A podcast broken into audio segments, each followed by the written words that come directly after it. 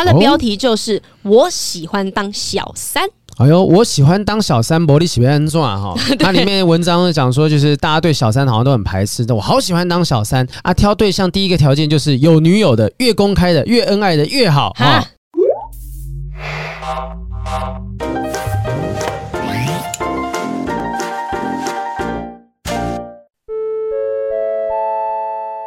Hello，今天的不正常爱情后盾是未来美光速美魔球洗脸机。耶嘿！跟你讲，洗脸机这个东西，其实在今天接这样的合作之前，我是从来没有用过洗脸机，而且我很抗拒使用。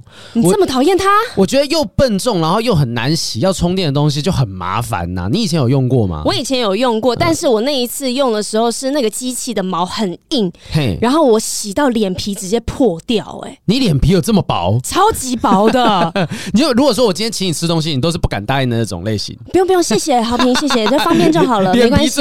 对啊，如果你是像雨珊这样子的薄脸皮的话，哈，就不用担心。现在只要使用这个未来美光速美魔球呢，就不用担心脸皮会受伤了。其实一般来讲，洗脸机就是利用那种高频的超音波震动的方式啊，去起出泡泡，然后帮助你可以把脏污洗得更干净一点点。是，那这个光速美的魔球，其实它一分钟可以震动三万一千次。三万一千次，那不是比按摩棒还要厉害吗？我就不知道你真的数过按摩棒可以震动几次。我这一二三四五六七八九十，我在这边数，你不知道。我跟你讲，这东西震动快也就算了哈。你刚刚讲说你的皮肤会被洗破嘛哈？对，不用担心。这个东西其实采用的是八百颗柔软洁肤细胶，温和不刺激。洗你的脸的时候，它完全是呵护你的皮肤的感觉，不会有拉扯的感觉。而且它这一次呢，有这个光美容的功能，其实就有三段不同的光光线的模式哦。是，像是如果是绿光的话，它其实调整到的模式就是保水舒缓；红光的就是激活弹性；蓝光就是镇静控油。你可以选择看你的状况，依应你的需求去调整不同的模式，其实是非常方便的。那你有用过里面什么样的模式？因为红光是卸除浓妆嘛，嗯，嗯，那你有没有用过红光的时刻啊？哦，我蛮常使用的，尤其是现在，其实你常常会需要去户外，不管是做外景节目或者做活动，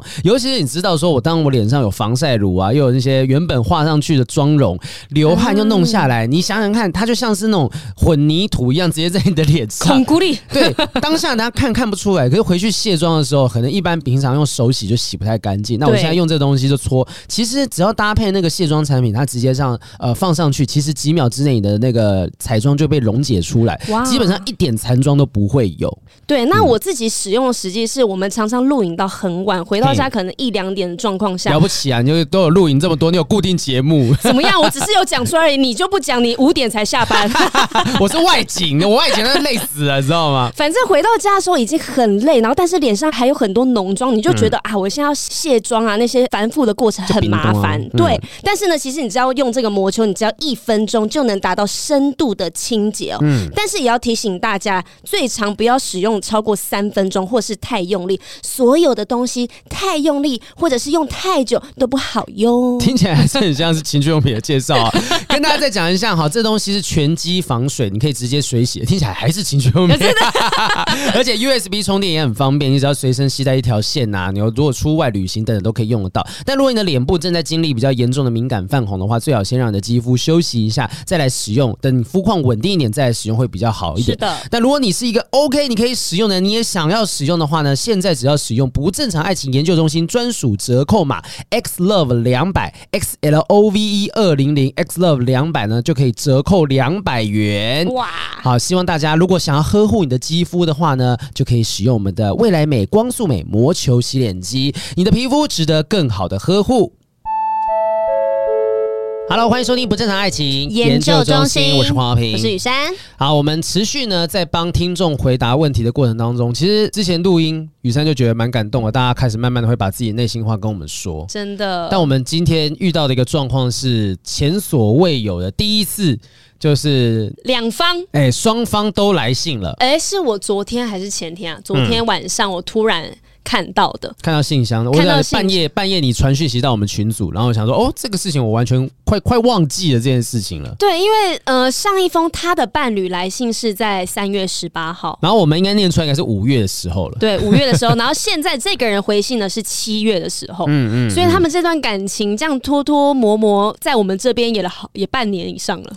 对。呃，应该就就几个月的时间了。不过，其实我也带大家复习一下当时发生的状况。为什么一开始就先回答听众问题，是我觉得这封信还时效性还蛮大的哈，有点紧急哦。对对对，那时候三月来信的这一位呢，他是就是昵称叫陈啦哈，他跟对方已经交往了七年，而且是在大概二月的时候跟交往七年女朋友分手了。那对方呢，就是有跟对方之间是远距离的状况，一个在中部，一个在东部，然后两个人聚少离多。那一开始都会讲说啊，你不要走啦，好不好？你可不可以就留着啊，什么什么？然后弄到某一个时间点之后，就开始越来越少讲说不要走，不要离开等等的。嗯，呃，会慢慢的、慢慢的，好像有点疏远。结果突然间就提了一个分手，就是结束了七年的感情。对，因为写这封信的陈，他是一直在准备国考的阶段，对不对？嗯嗯嗯。所以其实，在准备国考，就是你可能对于说未来也不是那么的确定，男方女方对于未来都不是那么的确定，也无法告诉他说啊，我接下来一定考上什么，一定会有什么样的发展，巴拉巴拉巴拉。那当时我当时我们是怎么回应的？我们是怎么说？我们好像是在分析说，可能他的另外一半一直都有提出来说，嗯、哦，他。那你们之间感情有什么样的状况？但 maybe 是陈他没有去接收到这个讯息，所以对他来说才会是哦，一瞬间怎么好像就没有继续这么热络了？是对，好，然后他最后那一篇呃那封信的最后，他讲到说啊，最后我知道他有在听你们的节目，我想对他说，不管我们未来还有没有机会，我都希望你可以好好的，也希望所有相爱的人都能永远在一起，然后就祝我们一切顺心平安。呃，这一封信里面还有一段话，他提到说，曾经把对方视为未来的一部分，但碍于现实，最后没有结果。在觉得最靠近、最靠近的时候，一切轰然倒塌，真的非常令人心碎。所以当时我们回应这封信，我们其实也是觉得蛮心疼的，的啊、但就是真的就结结束一段感情。而且你就会觉得，哈，才二十五岁，你们从十七、十八岁就开始的感情，然后七八年好不容易撑到了现在，结果怎么会这样子就结束了呢？对，会，但是当然会有一点遗憾啦。但确切，我甚至有点忘记是哪一集播，所以要回去找的话，就各位可能要从头听到。尾哦，真的，就硬是要再加增加大家点阅数，然后呢，过到大概四个月左右，女生寄信来了。对，女生的昵称什么庄吗？我们就叫她庄，一个陈一个庄好了哈。好了，庄就来了一封信。他说：“一直很喜欢你们节目，喜欢豪平的幽默口才，也欣赏雨山的知性可爱。我和前前男友会一起听你们的节目，互相分享节目有趣的内容。那为什么是前前男友呢？因为前几天跟在一起三个月的渣男分手了。哎，来，我们帮大家梳理一下时间线哈。这封信是七月二十二寄过来的，然后在一起三个月的渣男，所以是四月二十二的时候在一起的。没错，然后他们是二月的时候分手。”没错，中间有两个月的时间。好的，他说我是陈的七年前女友，我想借由节目回应他的信。我不像他那么会写故事，只能平铺直述的说说这阵子发生的事。考上老师之后，我工作稳定，开始有结婚的念头，好希望能赶快结婚，积分才能够调往号称最难调的城市，和他一起生活。每个月他来中部找我的那周，我常笑说自己好像窝藏男人。他会载我上班，边读书边等我放学，煮饭给我吃，等我回家，晚上一起散步，从来都没有变过。我常躺在床上假睡，偷看着他开着夜灯读书的背影，想着这个人是真爱吧。二零二一年跨年那晚，我喝醉又断片，又吐又拉，是他帮我擦屁股的。好有画面，这突然间前面蛮温馨的。对，他说是真的擦屁股哦，也是。他一路照顾我到半夜，撑着酒意哄我这个醉汉入睡。那天我萌起一股结婚的冲动，好想下一秒就嫁给眼前这个人。嗯、去年五月起，因为三级警戒和学年老师有更多时间聊天，他们问我什么时候结婚呐、啊？未来在哪里定居呢？男友几岁了？在做什么？他就开始焦虑喽。二十五岁的他，人生还没有一份正职工作，国考的日子我可以等多久？远距离的日子又能维持多久？甚至我开始思考，我会遇见更好的吗？我常用开玩笑的语气跟他说：“诶，如果我三十岁了，你才不要我，那我很吃亏。三十岁的我开始掉价，二十九岁的你可以有更多选择啊！”我不知道他听不听得懂，那是我的惶恐。最后我们分手了，我知道对他来说不公平，他能陪我考上岸，我却抛下他一个人面对国考。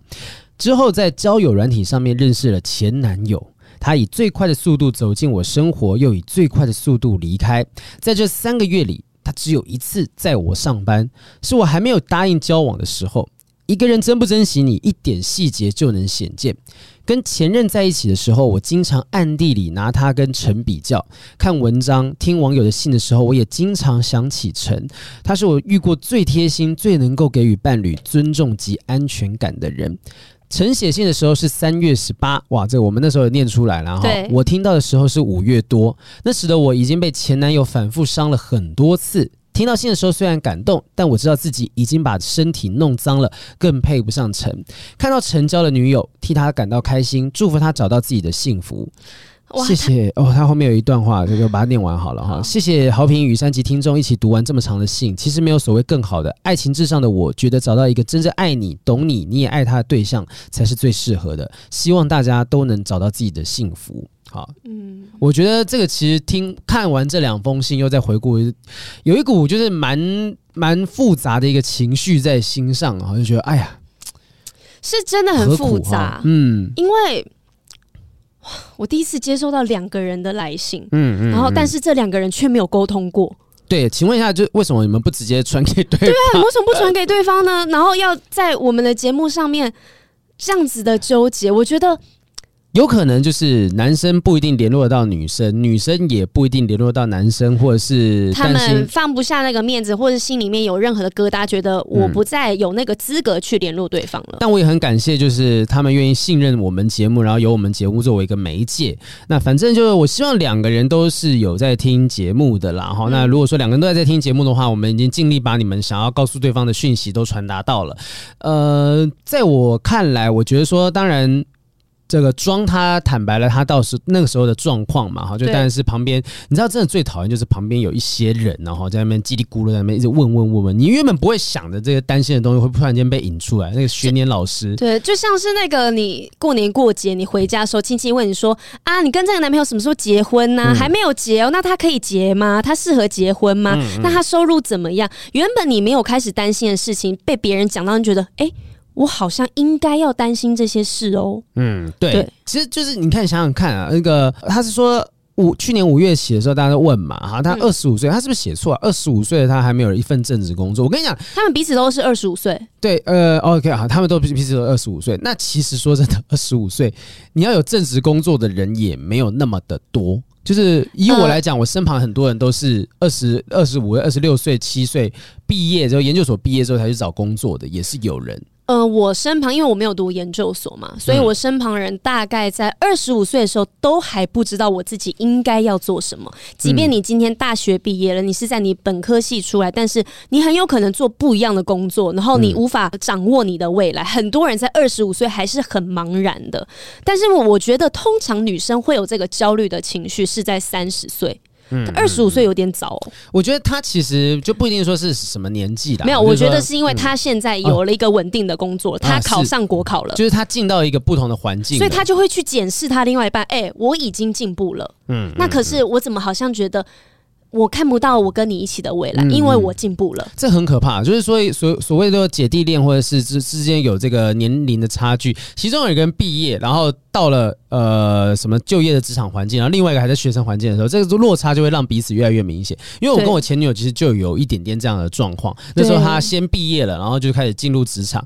呃，我记得我还记得有一次，我也忘记有没有在节目上面聊过哈。有一次那时候我也是还在当通告艺人的时候，然后她跟她的同事们去开会去应酬，然后我就我说我要去接她，我要去接她的时候，我就看着她跟她的主管啊同事聊得很开心，然后我在远远的我就觉得自己是一个学生的状态，呃，即便那时候已经有在上通告了，我远远的我就不敢靠近。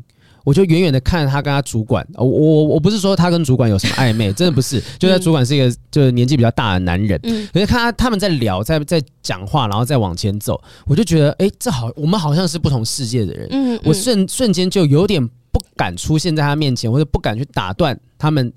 讲话，然后就在后面慢慢的、默默的跟着，就像一个跟踪狂一样，就真的跟走在后面。我觉得好像我们之间真的有那个距离存在。那你觉得这个距离是因为你的自卑吗？呃，是，就是有一部分是这样子。如果是现在，我可能就不会有这样子情绪。因为其实这个最大的一个心理落差点就是，哎，我已经开始工作赚钱嘞，嗯嗯，你怎么还在拿爸妈的钱？哎，对对，就是这种感觉，就是这种感觉。是，所以。呃，可是我我现在去演讲，我去校园演讲，常常很多人问我说啊，例如说，到底应怎么样去看判断自己跟别人之间成就的落差？我都讲说，千万不要觉得自己别人的成就比较高，或者别人走比较快，就觉得自己走慢了。是因为每一个人的速度真的都不一样，你们起跑点、时间点都是不一样。你有你的时辰呐，嗯，对啊。但是我觉得你不可以用自己的时辰去判断别人有没有长进，有没有进步。而且你们在一起七年，你也有看到他很认真的在。准备现在的考试吧。嗯，我我会觉得说，其实你应该，呃，当然这是你的自由。可是我觉得，像我每次演讲举的例子都是陈淑芳阿姨在七八十岁拿才拿到金马奖。对。但你会说她前面之前的六七十年没有努力吗？对，你会这样讲吗？你不会这样讲。对啊。那人家就是还在努力当中，而且其实你们真的都还年轻的状况。那我我觉得很可惜的事情是你身旁有一群人，也许讲着讲着讲着影响了你。我不知道那群人是不是就是。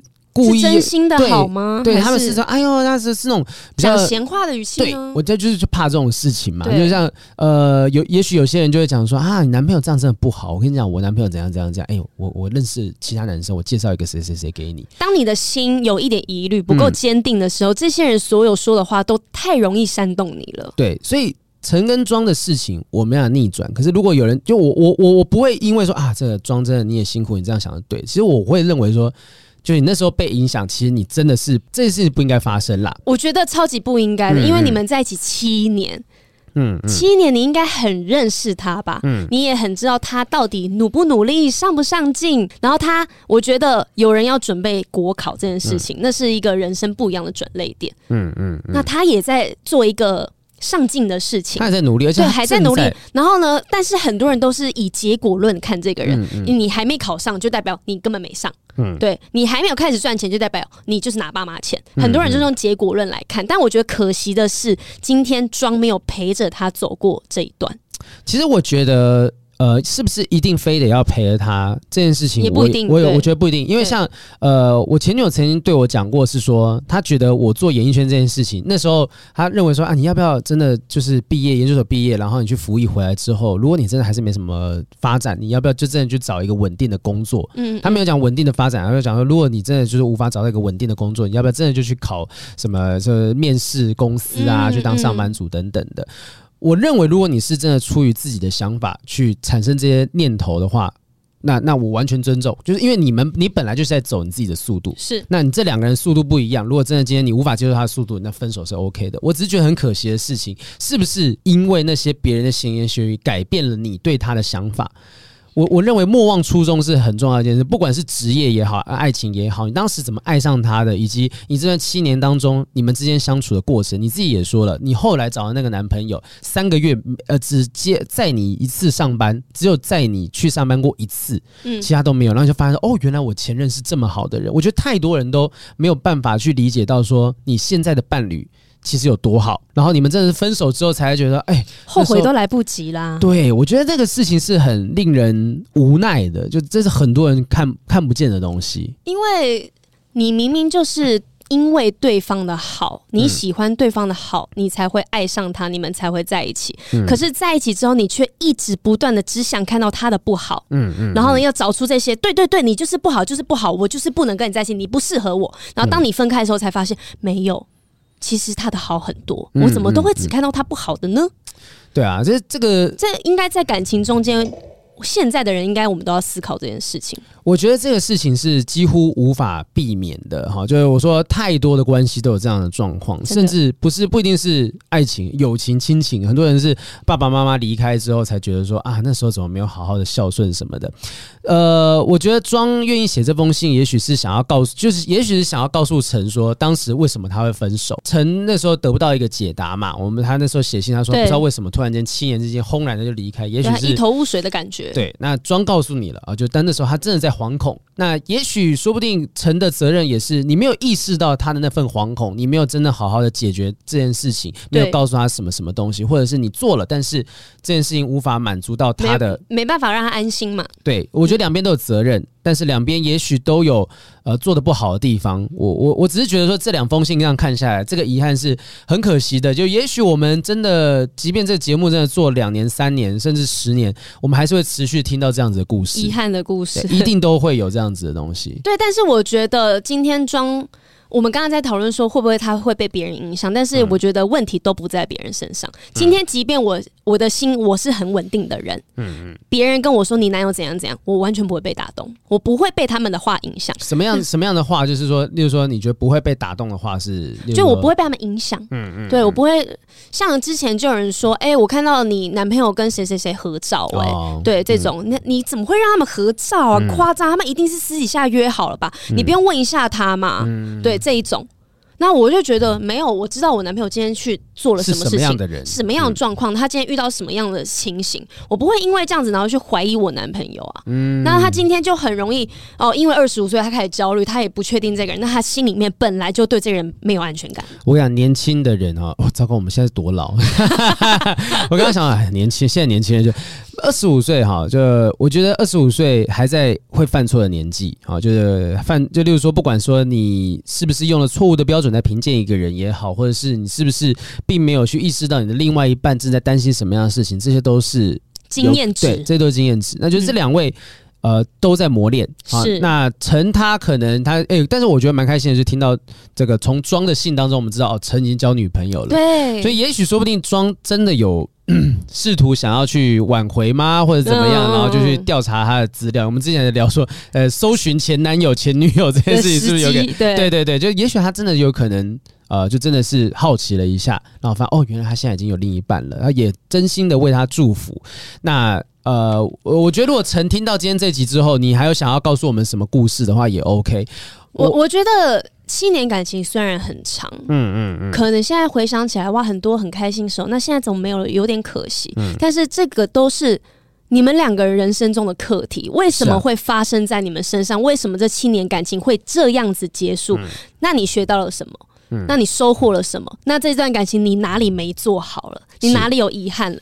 他其实就会告诉你，不是说叫你回去吃回头草，我要回去弥补这件事情，而是我未来不要再犯，我不要再有一样的遗憾，错过一样这么美好的爱。在你下一段感情当中，不要再犯一样的错，或至少不要。在很频繁的犯同样的错误，你知道可以怎么样去修正？是，我觉得人不是说啊，这一段感情这样子，我下一段感情就绝对不会，也许是一辈子都要修的课题啦，哈。对，哎，这个希望这个庄跟陈都各自有各自的美满的归宿了啊。应该他前男友，但是我觉得他那个庄的前男友说三个月之内就是什么没有什么，就是还没答应交往的时候。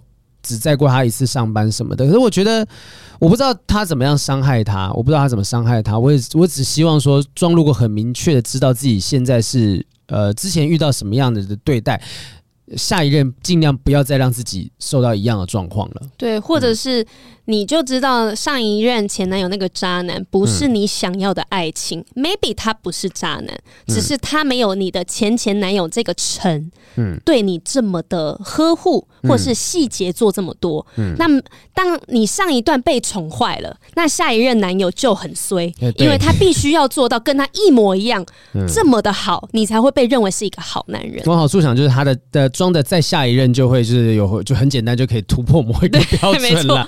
所以呢，应该陈应该开心的是，对你对你女朋友很好，嗯、你曾经善待过一个人，然后人家很留恋你，忘不了你，但是你有你的旅程，你应该你他也往前走了，是。但现在装在留念。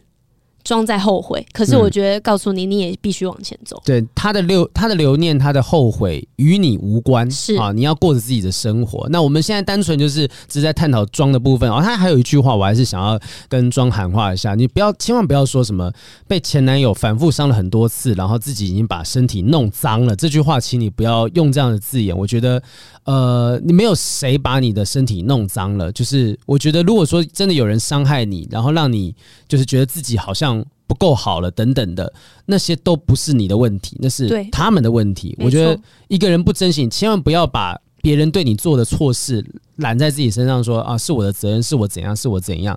不，就是那就就是那些人做做错事情，每一个人都会做错事情。就像今天，也许今天这个陈他可能也会觉得说啊，今天他跟我分手，今天庄跟我分手，可能是我做的不好什么的。嗯嗯，我觉得你们可以检讨，可是千万不要说。自己好像是就是把自己放的这么卑微啦。你我觉得太可怜了。你们没有这么差这么烂。嗯、如果真的是这样的话，你们怎么会交到男女朋友啊？不要这样想自己啊！你的意思是说交不到男女朋友的都是怎么样？不是啊，因为 我没有这样说。我的意思是说，因为你交得到男朋友，代表男女朋友代表说有人欣赏你的某个优点嘛。你一定有某些好的地方是值得被呵护、被珍惜的。那人家为什么会喜欢上？就是因为你有这些优点，但是不要把这些优点变成你的缺点了。嗯嗯，对，你就觉得啊、哦、自己很不好，我是配不上他，然后什么事情都在责怪自己。嗯，就像我说，你要学着去欣赏别人的优点，你也要学着去欣赏自己的优点。真的，对啊，不要千万不要为了上一个人这样伤害，你就觉得自己不值得遇到更好的人。然后那像不是你这样想，这样子你会很惨呢、欸，因为你以为渣男只有一个嘛。如果你先这样想的话，以后再遇到别的渣男，你就哎、欸、不就。倒地不起了，对对对，啊！你要先做好心理准备，你不要。虽然说要期待爱情，但也是要保护自己啦。嗯，对，好啦，希望这个庄跟陈都可以过的，就是接下来不不一定说是要真的要找到另外一半，就是不管是过着什么样的生活，都可以开开心心的，至少或者是至少自在就好。先慢慢的找到一个自己稳定的状态之后，再继续往下走哈。没错。哎，这个真的听到这个信，我觉得我们收信收久了之后，就会开始或者会活久见，你知道吗？活久见。怪事，就是这个这个节目做久了之后，什么神奇的事情都发生了啊！哦，现在两年多，我觉得我们两个应该是爱情大师了。我我不敢这样讲，我不敢讲。我说以爱情的观念来说。哦但是确实，我前阵子去参加某一个节目，不是你的节目，然后反正在那个节目上面，呃，大家在聊一个爱情的议题，然后就有专家就讲了一些东西嘛，然后就看那个呃，刚才叙述他故事的那个女生就点头，嗯嗯嗯这样子，然后我就讲说，哎、欸，可是我有不一样的想法，我在猜测说这个男生对你怎样怎样怎样，他应该是怎样怎样怎样，然后那个人就点头如打算，对，他就是这个样子，他讲话了，对对对，原本就是只是简单的客气的附和，然后我讲。完了说，对对对，他就是曾经对我讲过什么什么什么，他不让我跟朋友见面，巴拉巴拉巴拉。但是我我觉得我们两个做这个节目好处是，很多人都是走在理论上面，什么事情我们就是、嗯、啊讲理论性啊，告诉大家攻略怎么做啊，你应该 SOP 怎么做啊，但是都没有实战经验。对啊，所以就我们我也不敢说自己是教过很多恋爱，所以很懂。我不是啊，我就只有教过。你敢说，我还就想打你。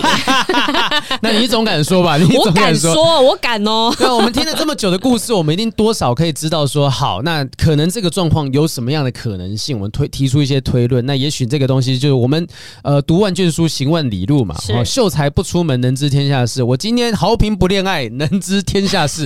我但我不谈那么多恋爱，可是我知道大家遇过什么样的状况，可以怎么样解决。啊，希望大家就是找到自己的一个好的方向。你知道，其实我们在回答这两封信的时候啊，我曾经也有一个很邪恶的想法，就是说，例如说。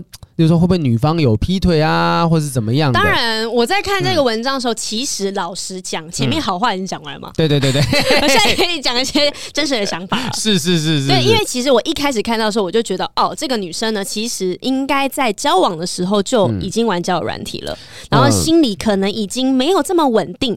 嗯。然后在这个时候呢。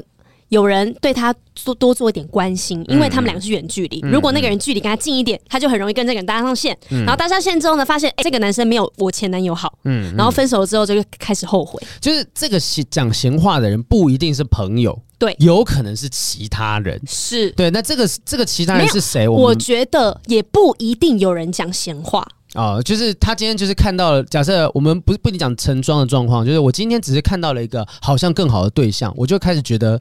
哎，我现在这个对象是不是不太好？对，然后如果我想要，嗯、我今天的目的是我好想要挽回前男友，嗯嗯嗯、我一定不会讲实话呀。嗯，我一定不会说，其实当初那个状况就是我劈腿了，然后我发现别人没有你好，所以我想要回来。嗯、没有人会这样说话的。对，而且甚至有有些时候，有些人会说服自己说，不，我当时不是看见。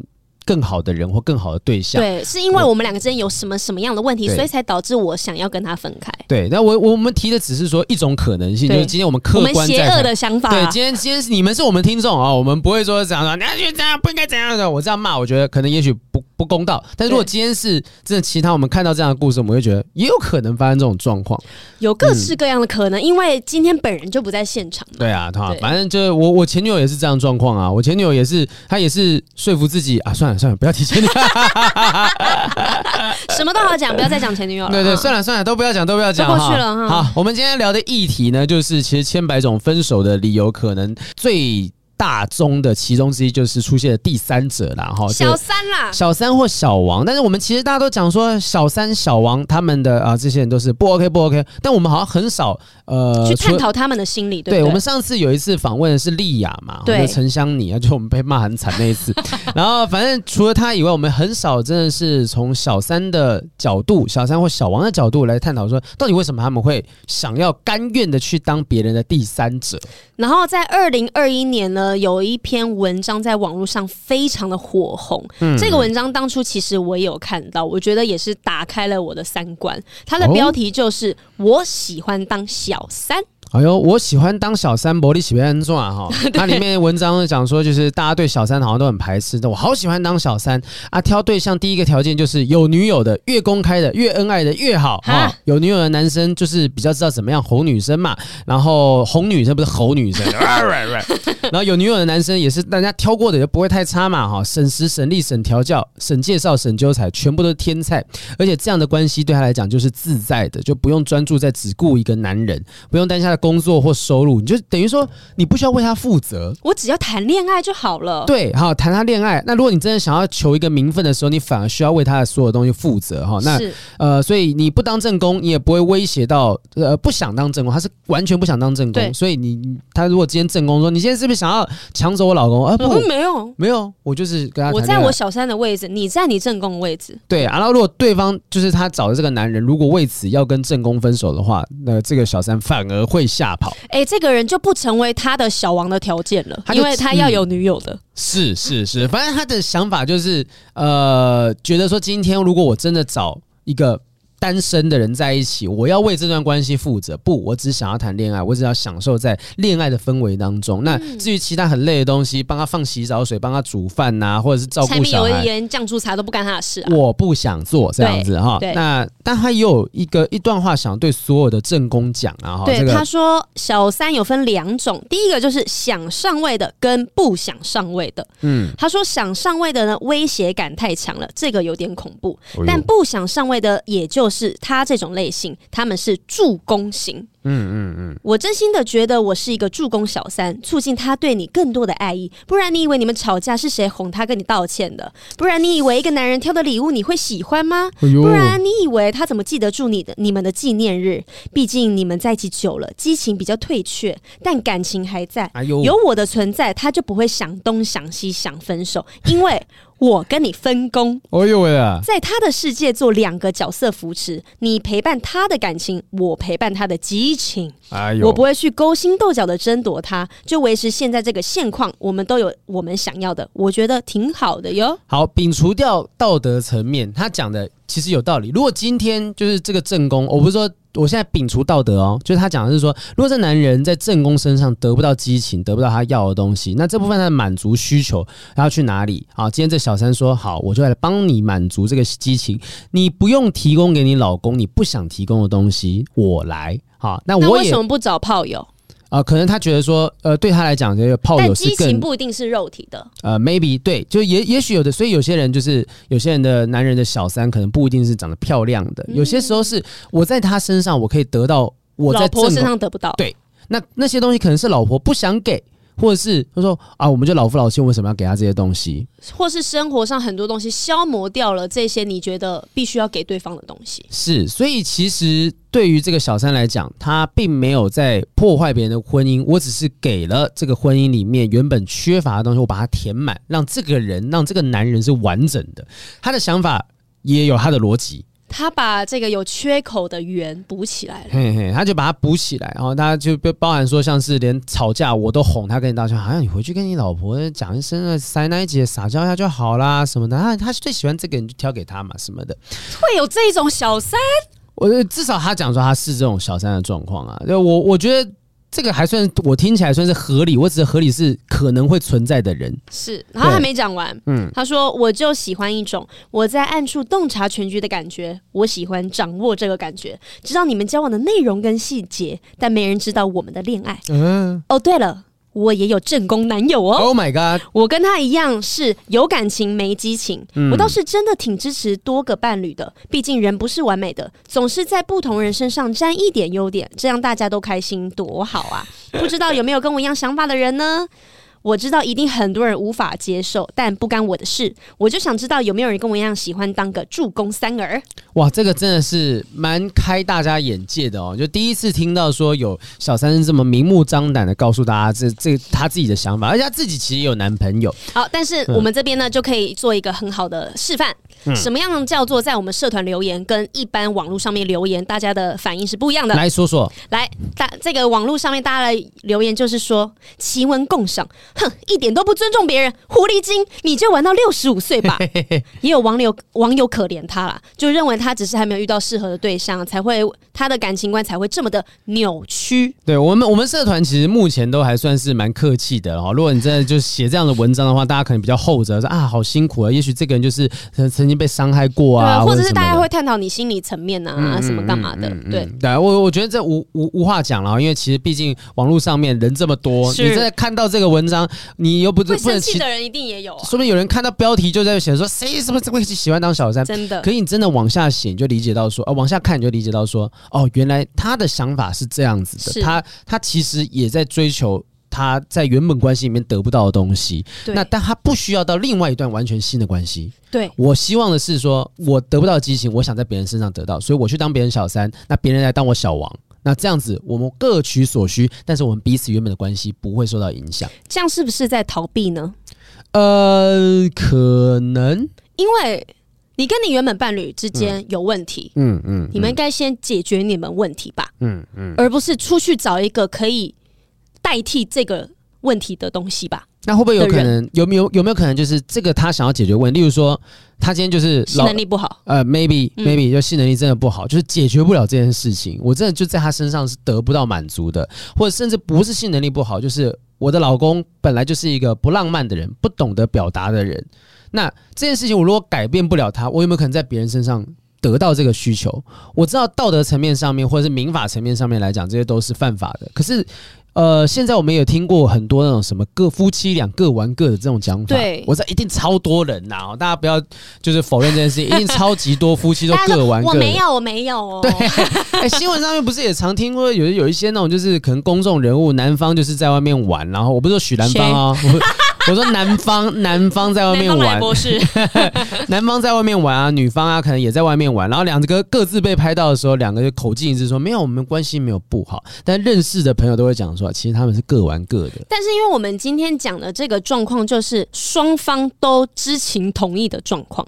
嗯嗯啊，对对，是开放式关系嘛。对，但是因为他这个小三的话，他是没有。让正宫知道的，嗯嗯，正宫是从头到尾都不知道的。那如果他可以真的可以瞒到这个正宫从头到尾都不知道，不影响原本的关系，那这个人有罪吗？那我觉得，除非这个男人、嗯嗯、他可以一百分的做到完全不影响完原本的生活，啊，你觉得有没有难度？呃，有难度，但是不能否认。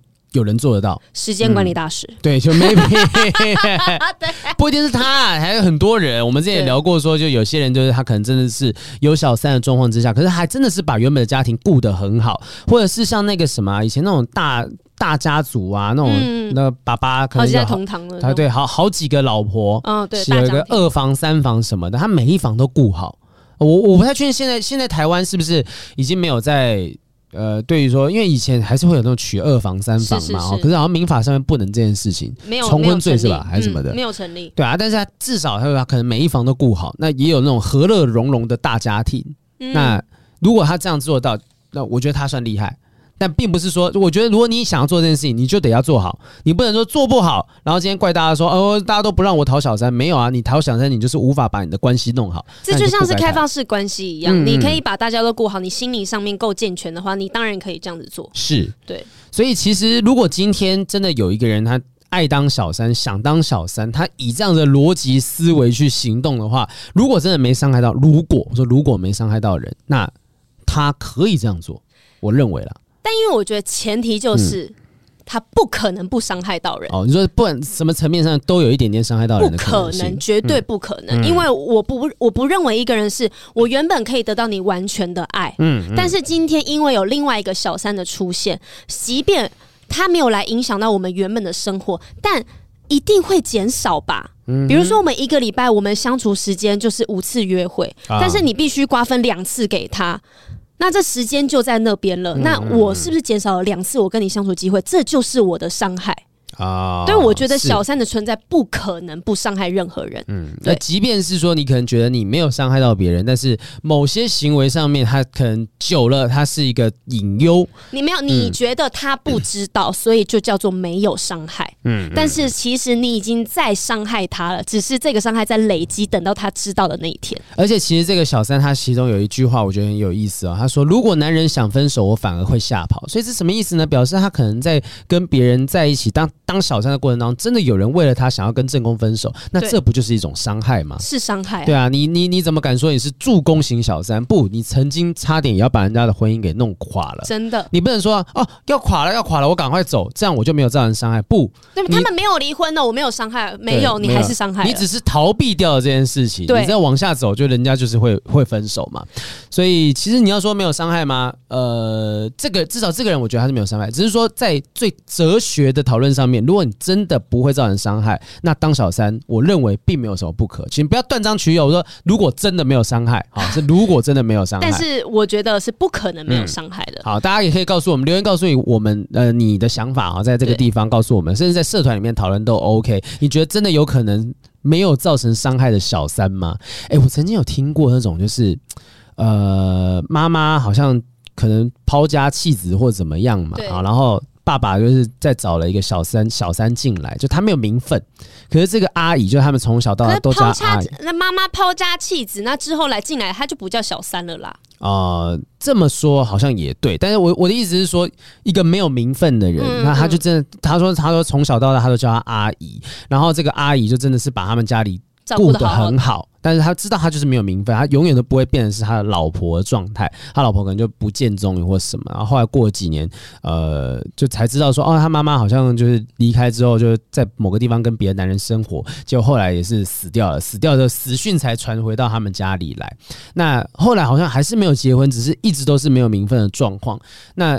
小家里的小孩可能，我觉得某种程度上，那个情绪跟面对小三是有点像，就是他也无法叫他妈妈，他他他们会觉得说，呃，就是因为他在家里，所以他妈妈才不会回来，我有这样的心态。可是久了之后，他知道这个阿姨真的很尽心尽力，想要去弥补这一切的东西。就是也许说不定有一些想扶正的小三，真的很认真的想要去把这些关系都顾好。对，但是因为我们前面讲的这个小三的心态有点激进，比较不一样。对，我觉得跟一般的小三。可能是不太一样，可是我们现在有找到网络上面有邓慧文医生，他曾经分享了小三为什么会有这个体质跟特质。对，小三他说小三的特质有这四种了哈，第一个是我觉得比其他女人特别，第二个是我觉得比同龄的女人成熟，而且会觉得自己很有性吸引力，不管是这个外在的魅力或者是下面的吸力。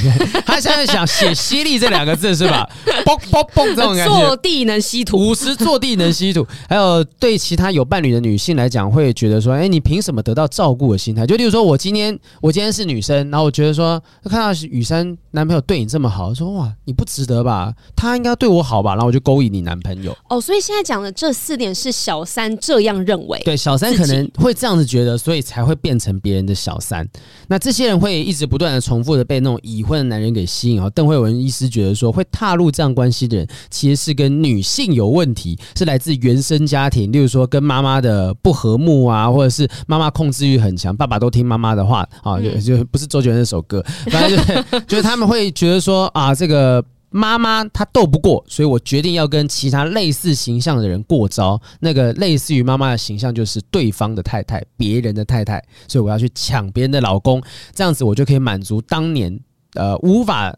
斗倒我妈妈的这样子那个遗憾缺憾，这个概念也很有趣。我我超级不认同他讲的这一段话。哦，怎么说怎么说？因为我我自己认为是，如果以心理层面来说，嗯、这些人为什么会被这些已婚男人吸引？是因为 maybe 可能就是跟他原生家庭有关，但可能是因为以前爸爸就有小三，然后呢，爸爸只疼爱外面的小三，因为爸爸都不回来嘛。嗯、然后呢，在他观念里面，哦，爸爸他只会去跟外面的男人一起，只有小三才会被疼爱。嗯、那以后我要当小三，因为我的妈妈不会被疼爱，正宫不会被疼爱。嗯嗯，嗯我要当小三，因为我爸爸才会疼小三。就是，所以就是原生家庭给他的错误的观念，或者是让他有一种哦，说啊，我要当小三才有办法被疼爱，所以他出去之后也要这样做，也是原生家庭。我觉得一般人很少是女儿会站在想要去斗倒妈妈的角色，嗯，即便今天家里妈妈角色是比较强势的。但是因为我今天作为人家的女儿，我家里也是很多男生，嗯、我妈妈也是强势的人，嗯，嗯，可是我并不会想要斗倒我妈妈，嗯，对啊，也有我觉得，因为一样是女生，就是你讲这件事情就是比较说服，因为我去推测，我就哦这样讲，然后听起来蛮有道理啊，对啊，我斗不了我妈妈，那我只好去斗别人的太太啊，就一样的形象。如果是女生的视角，就我不知道女儿会怎么样想，对啊，可是可是好，今天就换一个角度来想哈，嗯、就以男生的家庭来说好，如果你是男生。你会想要当小王的话，好，所以我们这样推测的话，如果在男生会当小想想要当小王，是因为呃，如果以他这个逻辑来说的话，就是爸爸在家里很强势，很阿爸这样子，我斗不了爸爸，所以我要去打倒别人的 别人的男朋友这样子，别人的先生，嗯，这个逻辑也是有点意思，我就是无法理解，理解，但，啊、但我觉得我讲那个方式可能会比较容易。产生这个状况，小三的我我觉得更可以同理这样子的想法，然后改天可以邀邓慧文来啊，这个邓慧文医师。可以哦，直接让你跟他聊聊看啊。所以其实哎，还有别的专家有指出来，他说他们的共通性就是渴望恋爱，但婚姻观念却非常的负面。也许就是你所说的这个状况，就是他们很想被爱，可是例如说发现家里的爸爸他我不信任婚姻，对我我觉得那有点像是说像爸爸这样形象的人，他只疼爱小三，那所以我只好去找其他类似于爸爸的形象，那就是。别人的老公嘛，好，那我要在他身上得到，所以有一些小三是这种可能年纪差距比较大的，所以十几二十岁的，嗯、我就待在那种成事业有成的企业家身边，不一定说是爱慕虚荣，一定有，但是不一定说每一个都状况，有有一部分也许是我想要在他身上得到我所得不到的那种爸爸的温温暖。对，因为爸爸过去都没有回到家里面，然后对他来说，这种年纪差很大的人、嗯、才会是像爸爸的形象。嗯，好啊，那个小编有帮我们收集，哎，是小编自己讲话好像，哎，Eddie 要不要自己讲一讲？你讲说你的朋友状况是怎么样？你都自己有一个才加了一个星号，你看，对啊，所以还星号让我们知道小编艾迪的朋友状况。哎，以后我们会开一个小单元，开麦吧，艾迪说，开麦吧，嗯，这样我在背叛我的朋友。好，反正我有一个朋友，就是他只找有男友的人交往。他是女生吗？他是男生。男生哦哦，我怎么好多提供 gay 的观点？但我觉得 gay 的朋友比较多，很棒啊。好，反正呢，就是他只会找有男友的人当男友。然后如果说就是对方是单身的话，就对这个人没有兴趣。可他自己条件非常非常好，他是那种就是你你在路上觉得好像健身教练一样。然后他会追求体脂肪很低，所以就是超不是精壮，不是瘦哦，是超壮的那种类型。所以这种类型，你所谓超壮是腋下闭不下来，就健美先生那样壮，一下合不起来。对，有点像健美先生那种感觉。就是你就觉得说，他如果要投投入婚姻市场，或投入男或女的市场，都会觉得说一定有很强的竞争力。嗯，但他就是他就是不要，他只挑就是已经死会的对象。因为他条件这么好，为什么要这样？因为他觉得同时被两个人爱。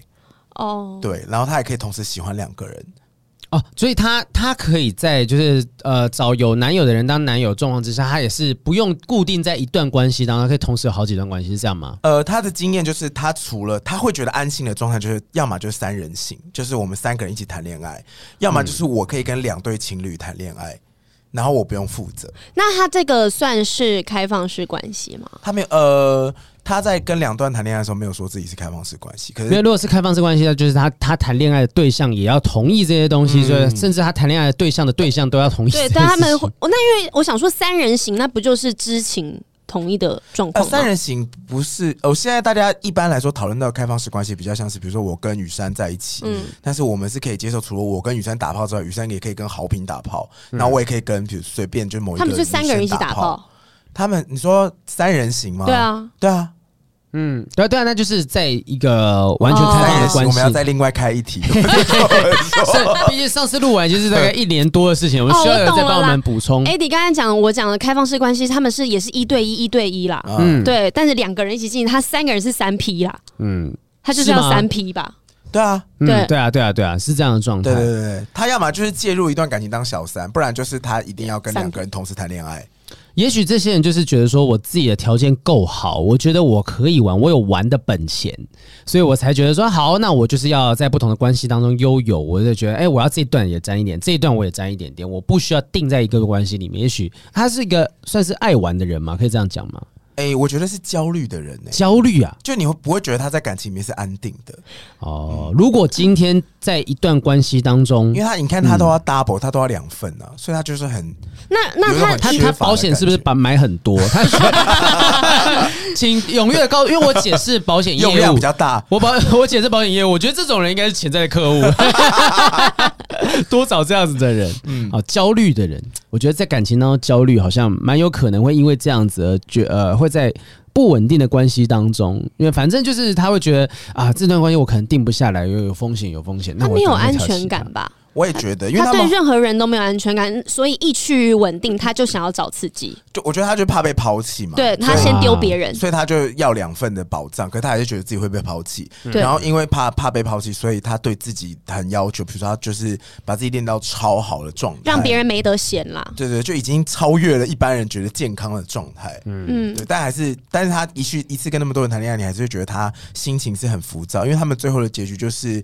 当中他们三人行的时候，当中有一个。想要跟他稳定，然后就想要结束，就是一个人有两个男朋友这个状态。想说那我就对你就好了，他就跑走了。哦，哎，跟刚刚前面那个小三的状况有一点点像，就是他今天有人想稳定下来，我反而就不想要那个。其实哇，这我觉，我觉得这就是没有安全感啦，就是曾。在别人抛弃他之前，嗯、他害怕被抛弃。那那，与其别人对，与其别人丢掉我，那我先丢掉别人吧，这样我就不会受伤了。然后我让自己持续待在这个食物链的最上层，我可以想抛别就谁抛谁就抛谁，是我做选择，越抛越抛，没错，嗯、就是我做选择，而不是别人做选择。嗯，啊，这个也是辛苦，也我觉得很多人也许。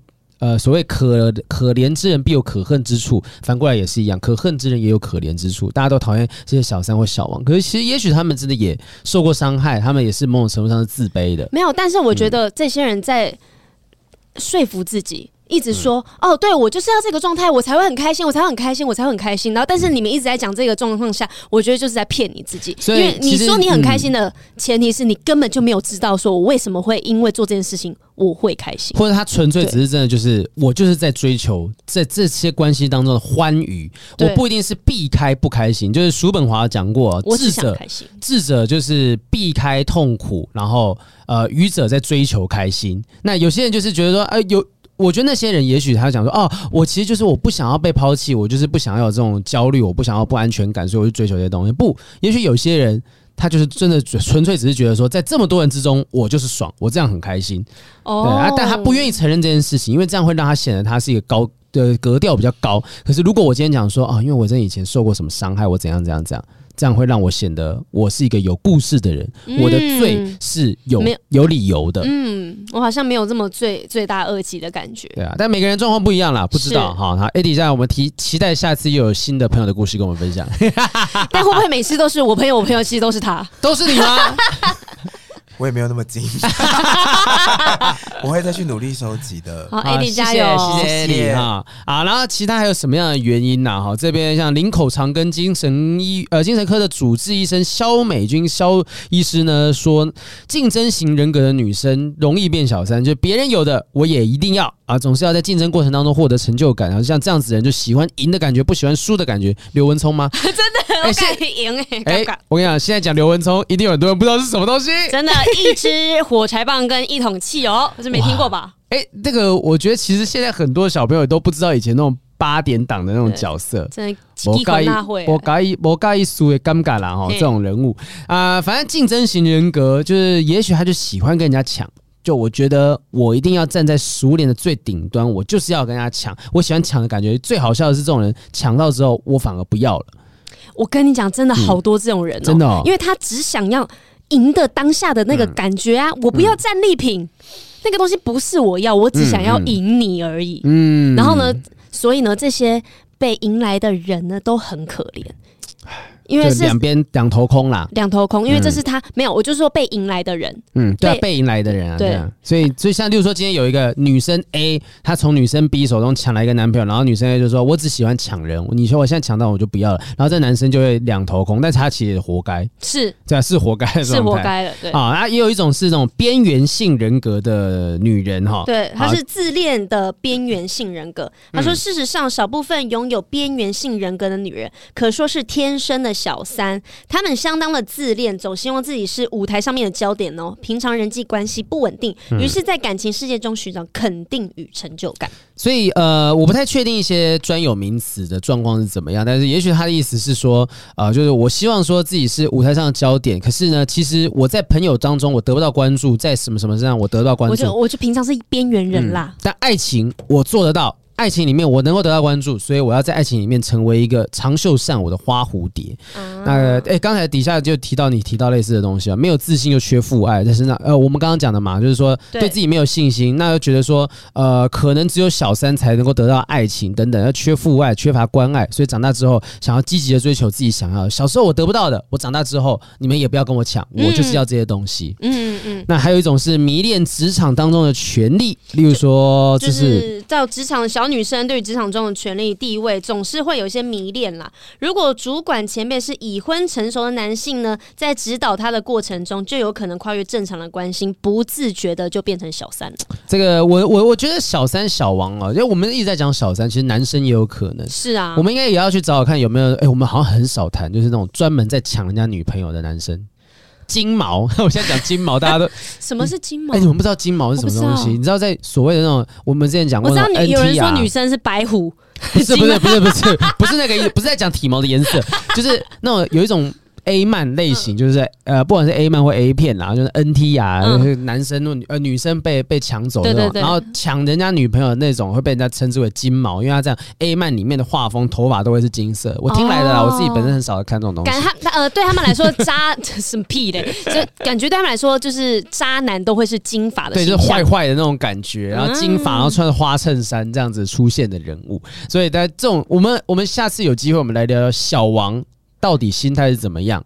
哎、欸，我们其实小编还有在网络上查到一个教大家怎么样如何成为小三的攻略。哇，哎、欸，我我我看一下有吗？有连结吗？有连结。小三攻略，我们可以稍微聊一下，看一下下那个东西。因为我觉得小三攻略，天哪，观念实在是太特别了，太特别了。他有他自己的宇宙。我我最近也在想要买平板，突然间开始聊这种东西。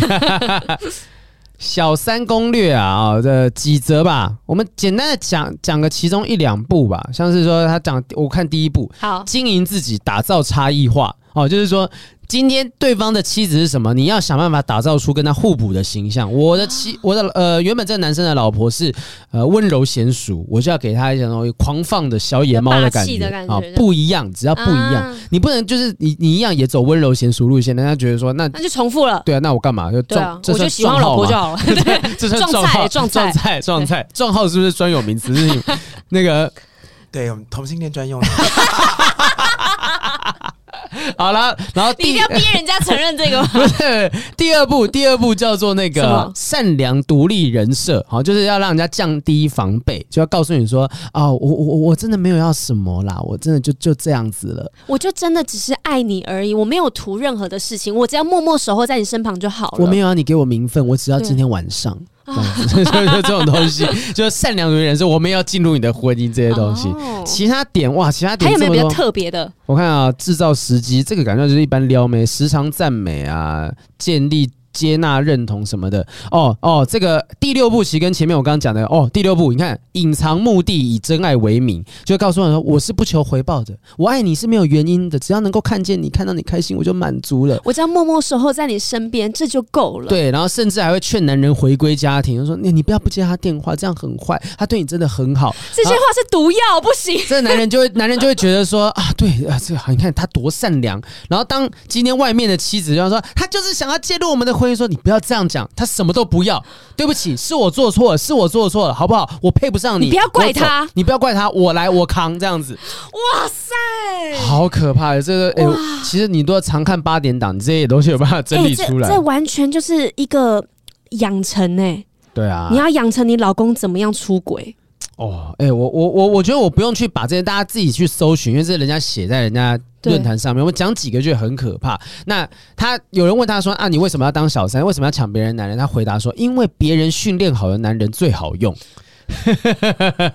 理直气壮，就对，确实就是说，哎、欸，如果今天已经有一个男人，他已经懂得怎么样照顾另一半了，就把他抢过来，你的原本要你要付出的机会成本就是少的嘛。那对他们来讲，逻辑是这样子。所以呢，他们不想要去一片充满树的山林里面重新开拓，然后自己盖房子，嗯、他们就是要住在台北市。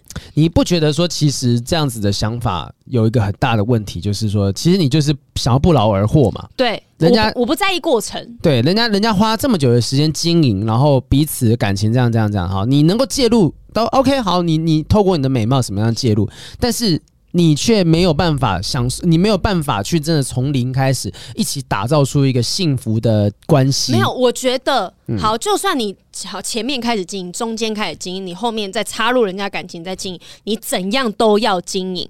你今天即便是从一片树林开始经营，把它变成一个台北市，那也叫经营。嗯，但是你今天从一个台北市，它变成二零四五的未来，它也叫经营。是对，不管你怎么样经营，你现在就算坐享其成，你到后面你还是会毁了一盘呐，一盘菜啊。嗯嗯，对啊，对啊，所以你这样做，就是你最后还是伤害了人，而且你其实你永远都不会在这段关系当中满足，因为你会一直不断比较，你在这段停下来，停下来。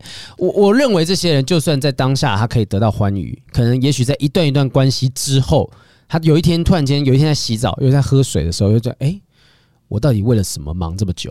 真的，你真的到时候，对我我我到底剩下了什么？就是现在这些发文这些人呐、啊，哈，这理直气壮的都觉得说他们过得很开心啊，过得很爽什么的，会不会有一天，当就是会不会我们其实找不到从不后悔的小三？就也许。嗯、呃，可能后悔他就不会上来发文写的这么理直气壮了。对啊，那时候后悔的人也许都不敢再上来讲话。对，所以我觉得这些人也许教别人当小三哦，这个这是很可怕的教学。但是我认为这些东西都是在跟魔鬼做交易。是啊，不一定说是道德层面的，而是你。走到最后，我觉得你委屈的是你自己。没有，我觉得没有这种不劳而获的事情啦。嗯，嗯，嗯，就总有一天这些东西你都要还的。哎，这这句话讲的很对，对，你怎么来的就会怎么走。然后你现在想的时候，不可能，我不会像他们一样，嗯、我不会那么衰，不会那么倒霉。但是事实上，就是你不能控制这件事，你好像掌控了这段感情，嗯嗯、但你也没有真的被掌控啊，你还不是被一个男人控制你的感情了？对啊，你还是在追求爱情嘛？对啊，哦、那那也许说不定啊，没有人发博，没有人从来就没有人发文过说自己后悔当小三，会不会就是那些后悔的人已经放弃跟大家说这件事情了？他不想要告诉、啊、告诉大家，我、啊、我都走过这么痛苦的路，我还要出来跟大家说，哎、欸，我 过去很衰哦。劝大家不要当小三哦，什么的，因为他已经放弃了，没有那个力气了啊。所以，如果可以的话，还是希望大家就是走一般我们所理解的这样子的感情关系，慢慢经营起来，不要觉得说啊，我要就是要去抢别人的另一半啊什么的，这真的是我觉得有些时候会报应啊。我们我们的节目不能这样子跟大家做结论，怎么样怎么样？因为我们就是不正常的爱情啊，所以怎样的爱情它存在都是对他们来说都是合理的。没有我我可以接受，不是我的意思是说，就是说今天我们节目可以，就像你今天说啊、呃，大便不能吃，就是大说我可以接受有人吃大便，但大便真的不好吃嘛？对，就是我我会这样子讲，就是我可以接受有人当小三，但是我觉得当小三我自己觉得不好，maybe 是这样子。我也没有希望大家都要走我们觉得合理的爱情，嗯嗯，而是希望大家理解理解这样子的人存在，我们理解这样的人存在，然后希望大家都是。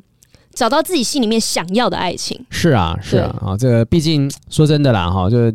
我们也都还在摸索，说不定未来总有一天这个时代会走到一条路，叫做说，其实婚姻爱情都不会是一个很明显的枷锁或者是限制在那地方。那到时候说不定证明我们是错的啊，对啊。所以其实那些小三或小王，他们寻求这样的关系才是延续人类存续的方法。